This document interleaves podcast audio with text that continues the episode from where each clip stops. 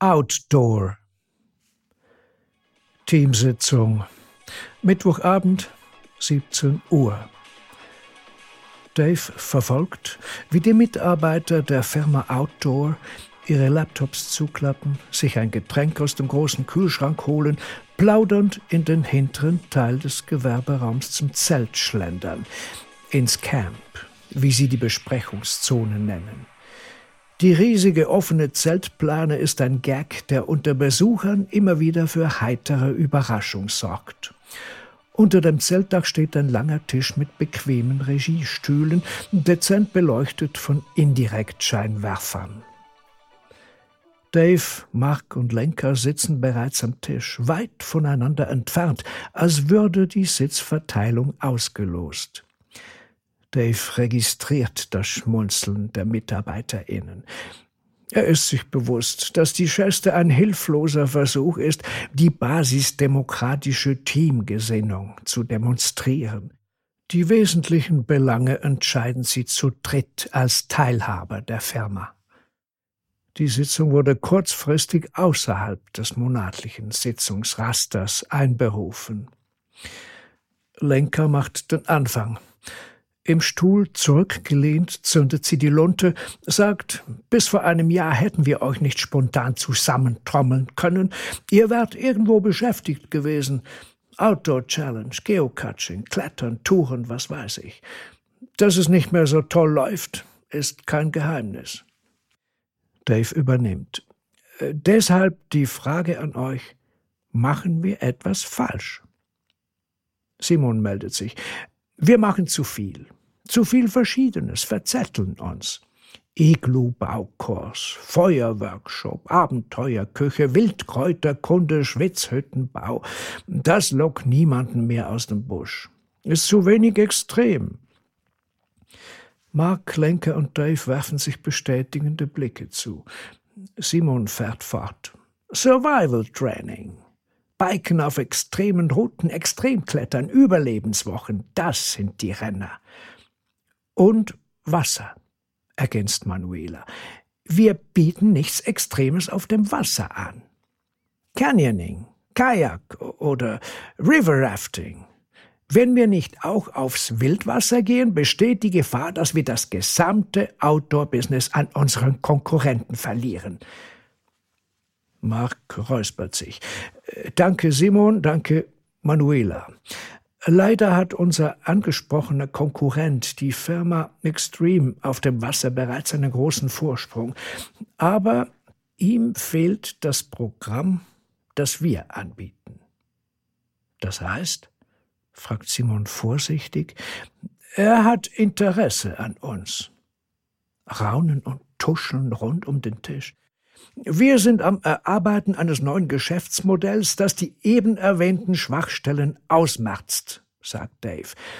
Wir wollen das Team auf jeden Fall zusammenhalten.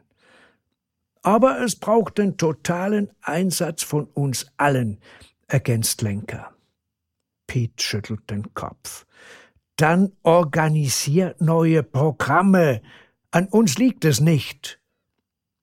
Stille wie nach einer Explosion. Was ist mit dem Teamwochenende? fragt Heike in das Schweigen. Fällt das jetzt ins Wasser? Mark und Dave werfen sich verstohlene Blicke zu. Lenker setzt sich gerade auf, hebt die Hand. Das Raunen verstummt. Natürlich werden wir das Teamwochenende durchführen. Es wird sogar ein sehr spezielles Wochenende. Wir gehen Freitag bis Sonntag in die Alpine Lodge ins Oberland. Ist es ein Gag? Niemand getraut sich zu jubeln. Erst als Lenker das Angebot wiederholt, erwacht die Truppe. Wahnsinn! In die Alpine Lodge. Das ist der Hit und großzügig, wow. Dave und Mark bemühen sich um ein Lächeln. Lenker sagt, wir danken euch, das war's für heute. Man erhebt sich, schlendert palavernd Richtung Ausgang. Lenker, Dave und Mark begeben sich an ihre Arbeitsplätze, die an verschiedenen Orten inmitten ihrer Themengruppen aufgestellt sind, setzen sich vor die Bildschirme. Kaum sind sie allein, peilen Mark und Dave Lenkers Arbeitsplatz an. Sag mal, was ist in dich gefahren?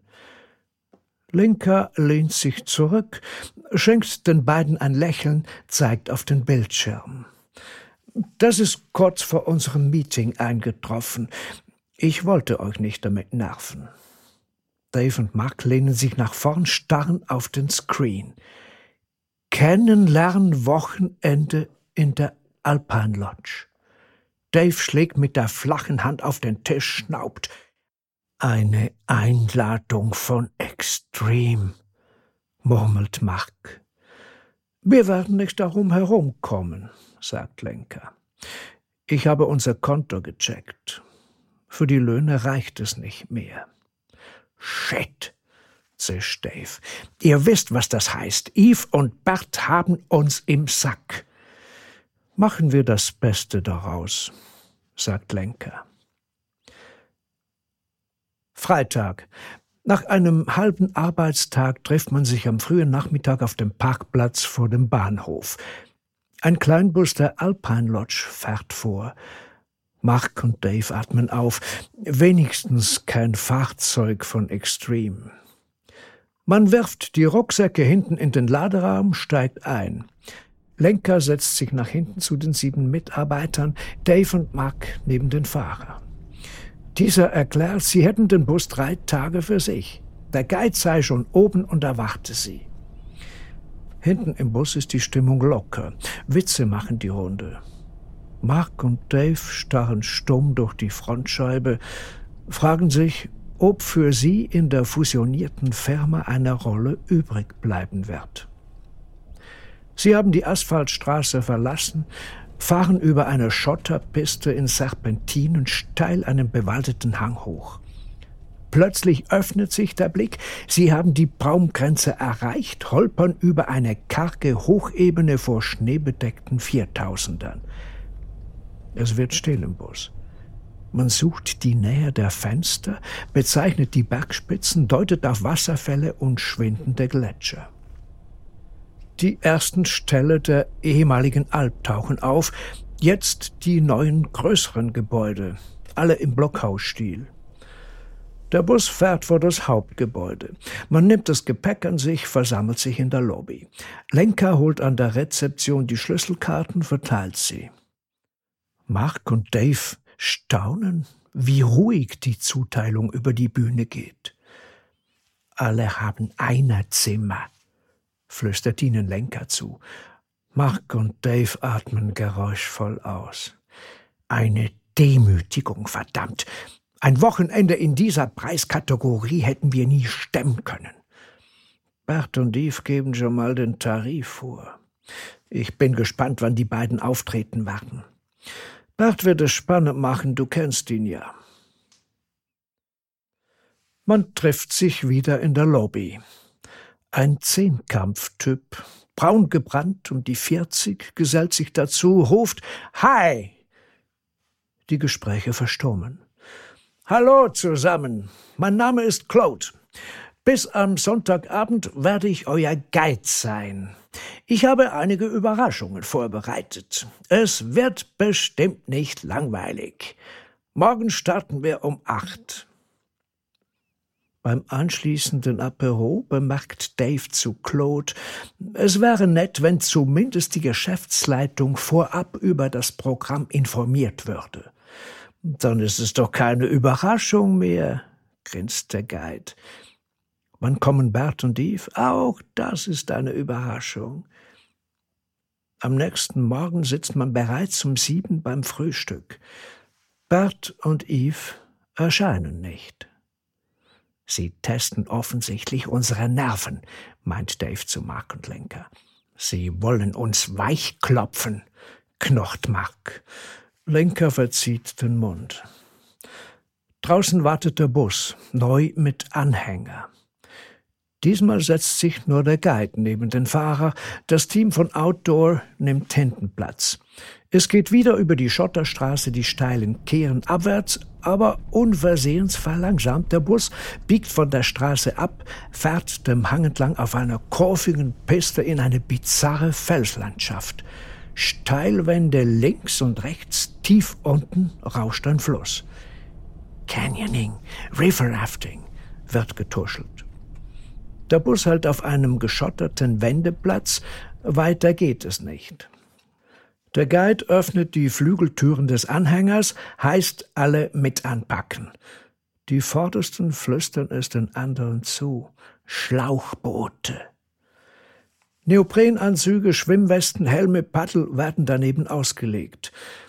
Der Guide wirft einen Kompressor an, füllt die beiden Boote, dann lässt er das Team antreten, teilt willkürlich in zwei Gruppen, gibt knappe Instruktionen. Man blickt verunsichert zu Mark, Dave und Lenker.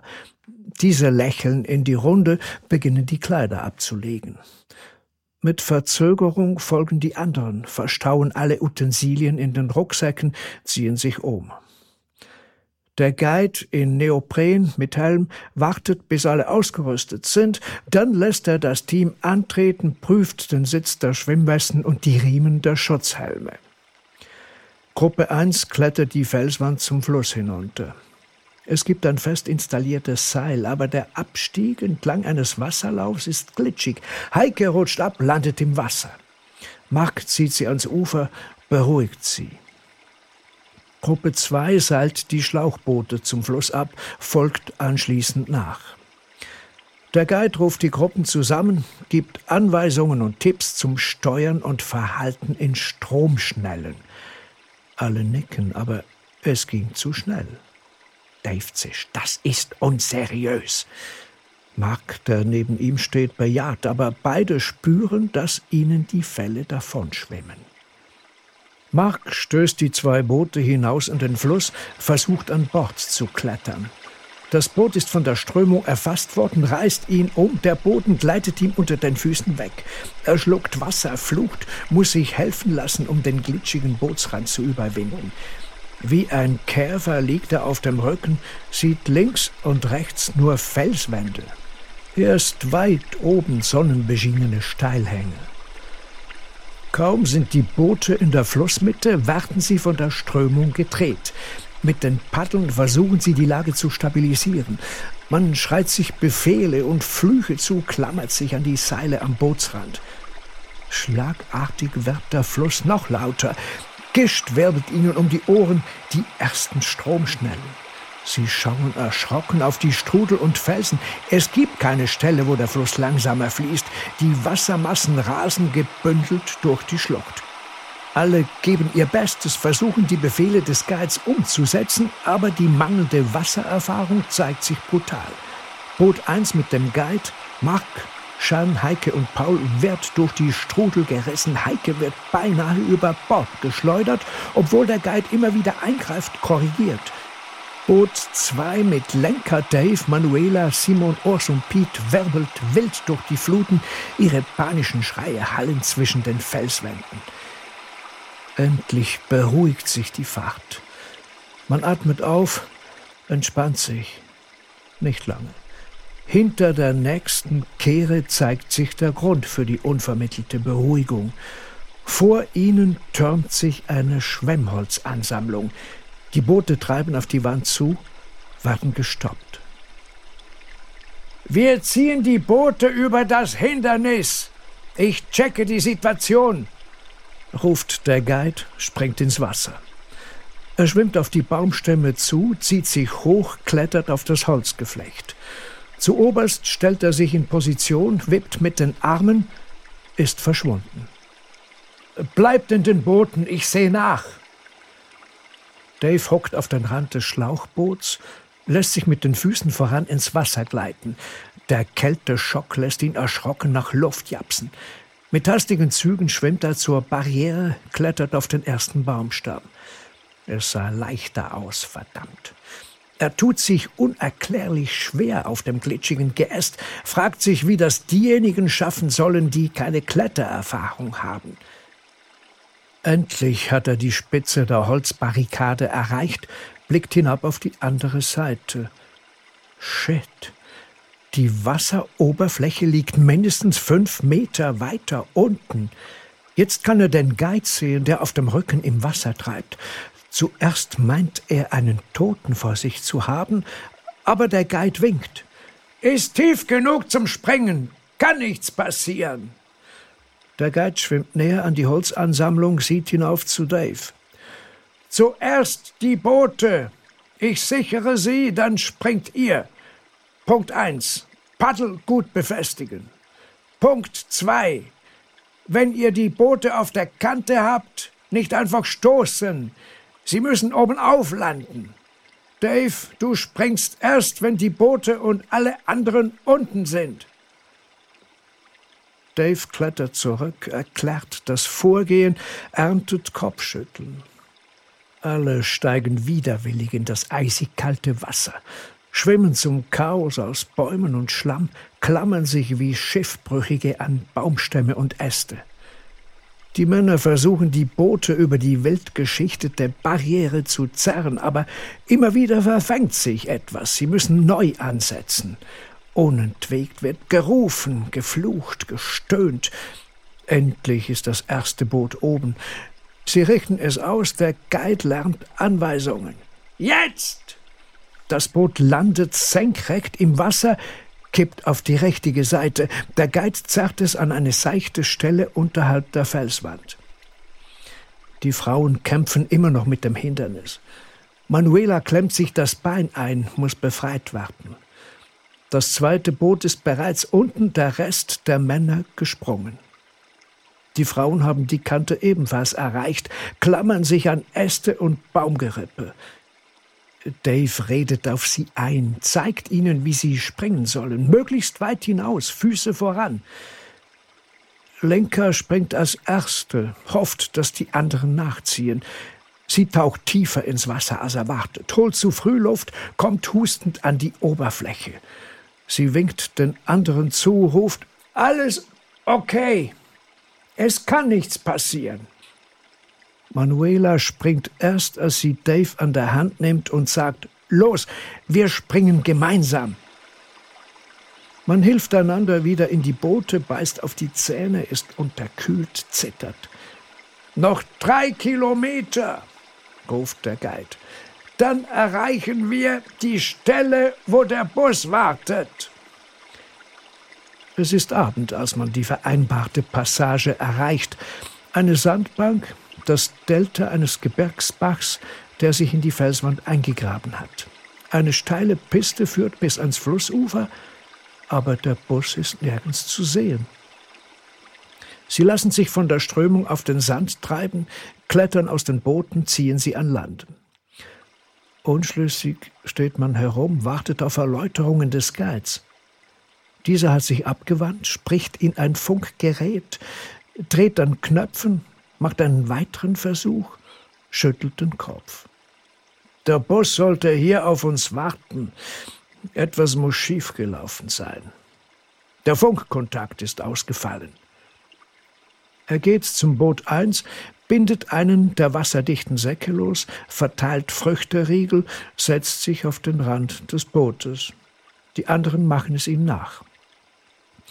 Hat jemand ein Handy dabei? fragt Lenker. Nein, die Handys sind in den Rucksäcken im Bus. Hier gibt es eh keinen Empfang, sagt der Guide. Man kaut wortlos, versucht die Gedanken von Dusche, Trinks und Nachtessen wegzulenken. Der Guide entfaltet eine Karte, zeigt dem Licht seiner Stirnlampe die Stelle, wo sie sich befinden. Der nächste Hof liegt hinter der Bergkette. Der Weg dahin ist nachts nicht zu begehen. Ich kann morgen früh Hilfe organisieren. Oder wir können auf dem Fluss weitermachen. Am Nachmittag würden wir bewohntes Gebiet erreichen. Ab hier ist der Fluss einfach, ohne Stromschnellen. Wir sollen hier übernachten? In unseren nassen Anzügen? Auf dem Boden? Dave stellt sich vor den Guide. Beruhigt euch. Ohne Bus kommen wir hier nicht weg. Morgen haben wir zwei Optionen.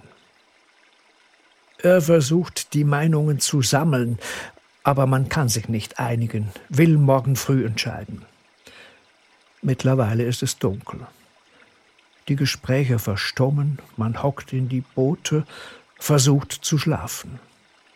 Die ersten stehen nach ein paar Minuten wieder auf, schütteln Arme und Beine, wandern hin und her. Ors sammelt Holz, aber niemand hat einen Anzünder oder Streichhölzer. Einzelne Gruppen beginnen sich abzusondern, ziehen sich weiter in das kleine Tal zurück. Lenker versucht Heike zu beruhigen, die von einem Heulkrampf geschüttelt wird. Nur ein paar Meter entfernt haut jemand mit einem Ast auf den Boden, flucht mit schreller Stimme. Pete. Mark eilt zu ihm, redet auf ihn ein. Ein Ruf lässt alle verstummen. Heike! Das war Lenker. Was ist mit Heike? Heike ist verschwunden! Mark und Dave rennen zurück zu den Booten. Verschwunden, sagst du? Sie ist weg, sagt Lenker bestimmt. Nicht einfach ausgetreten, sie ist weg, seit mindestens fünfzehn Minuten. Taschenlampe, ruft Mark. Hier, sagt der Guide, als hätte er darauf gewartet. Mark und Dave machen sich auf die Suche. Die anderen verfolgen angespannt, wie sich der Schein der Lampe entfernt. Eine Stunde später blitzt ein Licht auf. Sie kommen zurück. Zu dritt. Alles okay, ruft Dave. Lenker zischt ihm zu. Nichts ist okay. Sieh sie dir an. Sie nimmt Heike in die Arme, geht mit ihr zum Boot. Im ersten Licht der Morgendämmerung beginnt sich die dunkle Masse in den Booten zu bewegen. Dave klettert als erster aus dem Boot, schaut zum Himmel. Hinten im Tal erheben sich bizarre Wolkengebilde. Gewitterwolken. Plötzlich sind alle auf den Beinen, zeigen zum Himmel, reden gleichzeitig. In der Aufregung fällt nur Dave auf, dass der Guide eben das Funkgerät wieder einsteckt den Kopf schüttelt. Lenker und Mark finden, die Wetterlage sei zu unsicher, man sollte in die Boote! Der Guide winkt. Dave schüttelt den Kopf, sieht zum Himmel. Über den Bergen haben sich die Wolken verdunkelt. Er will intervenieren, aber alle sind in Bewegung, rennen zur Sandbank. Der Guide schiebt die Boote ins Wasser, man klettert an Bord, packt die Paddel. Aus der Ferne ist ein erstes Donnergrollen zu vernehmen. Die Wolkendecke hat sich geschlossen. Weit hinter ihnen flackert der Himmel. Man spitzt die Ohren, erwartet angespannt den nächsten Donnerknall. Weiter paddeln! ruft der Guide, als Heike eine kurze Atempause einlegt. Dabei scheint die Gefahr weit entfernt.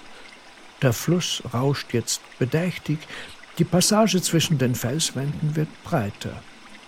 Doch unvermittelt horchen alle auf. Das Rauschen ist schlagartig lauter geworden. Stromschnellen? Der Guide schaut zurück.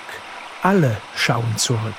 Hinter ihnen brodelt der Fluss. Eine schäumende Wand aus Wasser, Schlamm, geknickten und entwurzelten Bäumen rast auf sie zu. Paddeln, los! Weiter vorne ist eine Flussbiegung! Man schreit sich an, heult, kreischt. Sie spüren den Luftzug, der von der Walze ausgeht. Das Donnern holt sie ein, man versteht nichts mehr. Der Guide lärmt in das Tosen. Festhalten, lasst auf keinen Fall die Griffe los! Dave werft einen Blick zurück. Das Boot 2, das weniger Strecke geschafft hat, wird erfasst in die Luft gehoben, verschwindet mit der Crew kopfüber in den Fluten. Der Guide paddelt wie ein Irrer, will seine Haut retten. Dave reißt sein Paddel aus dem Wasser, holt aus, schlägt zu, bevor die Wassermassen ihr Boot erreichen. Der Schlag ins Genick und die Flutwelle verbinden sich zu einer einzigen Bewegung. Das Boot wird unter Wasser gedrückt, mit den Bäumen mitgerissen, gegen die Felsen geschleudert. Kreisende Blaulichter, hektisches Treiben, Rufe, Suchscheinwerfer wischen über die Wasseroberfläche. Taucher klettern die Böschung hinab, gleiten ins Wasser. Am Ufer stehen Krankenwagen, Polizeifahrzeuge, auf dem offenen Feld oberhalb der Felsen der Helikopter der Rettungsflugwacht. Drei fehlen immer noch. Im Krankenhaus liegen Dave und Mark im selben Zimmer. Ein Rollstuhl steht am Fenster und zwei Krücken lehnen am Tischchen. Die Bettdecken sind belegt mit Zeitungen. Bisher konnten sie noch nicht darüber sprechen. Der Schock ließ keine Analyse zu. Lenker und Manuela haben nicht überlebt. Drei schweben noch in Lebensgefahr. Nach dem tragischen Ereignis ist die Zukunft der Firma Outdoor ungewiss. Mark zitiert aus der Tageszeitung, die vor ihm auf der Decke liegt. Dave versucht, den Kopf zu drehen, verzieht den Mund. Muss das sein? Ja, wir können nicht ewig schweigen. Mark wendet sich wieder der Zeitung zu. Einer anonymen Quelle zufolge hätte sie durch die Firma Extreme übernommen werden sollen. Nachdem Claude Deschamps, der Inhaber von Extreme, in den Fluten den Tod fand, ist der Deal wohl geplatzt. Dave zuckt zusammen. Was? Der Inhaber? Unser Guide. Er muss die Firma kurz vor unserem Teamwochenende von Bert und Eve gekauft haben. Vielleicht lief sie gar nicht so ausgezeichnet, wie wir geglaubt hatten. Dave stemmt sich hoch, unterdrückt ein Stöhnen. Selbst wenn ich gewusst hätte, dass unsere Firma von diesem Typen abhängt, hätte ich zugeschlagen.